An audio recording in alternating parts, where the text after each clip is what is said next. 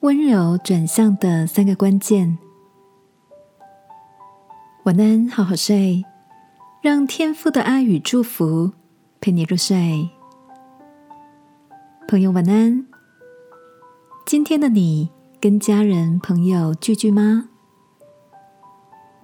今天接到了高中好友 Kate 的拜年电话，彼此分享了一下年假期间的心情。Kate 说。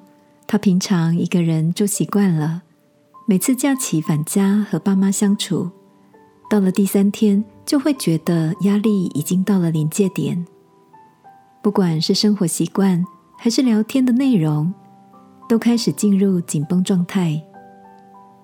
Kate 是夜猫子，但爸妈早睡早起，作息会互相干扰，还有长辈们出于好奇关心的各种询问。也会让 Kate 有种想急速逃离的冲动。听着好友的叙述，我想起了前几天看到一篇主题是“让心情转向”的文章，里面提到三个调试放松的方法，分别是转换话题、改换空间以及变换心态。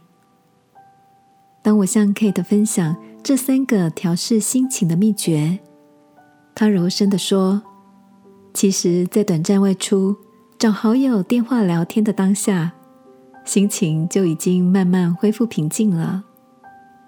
毕竟，能陪伴在爸妈身边的时间是很宝贵的。只要调试好自己，相信这个年假仍然会留下许多温暖的回忆。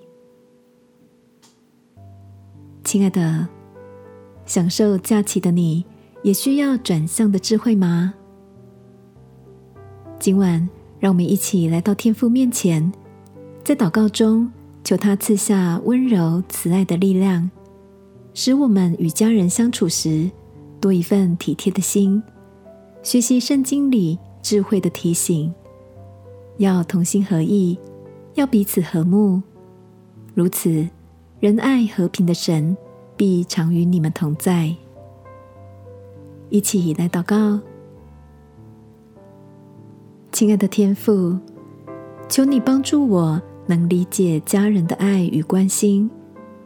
虽然表达的方式不见得是我喜欢的，我也能温柔转向，快速调试。祷告，奉耶稣基督的名，阿门。晚安，好好睡，祝福你。用微笑转向每一份说不出口的爱。耶稣爱你，我也爱你。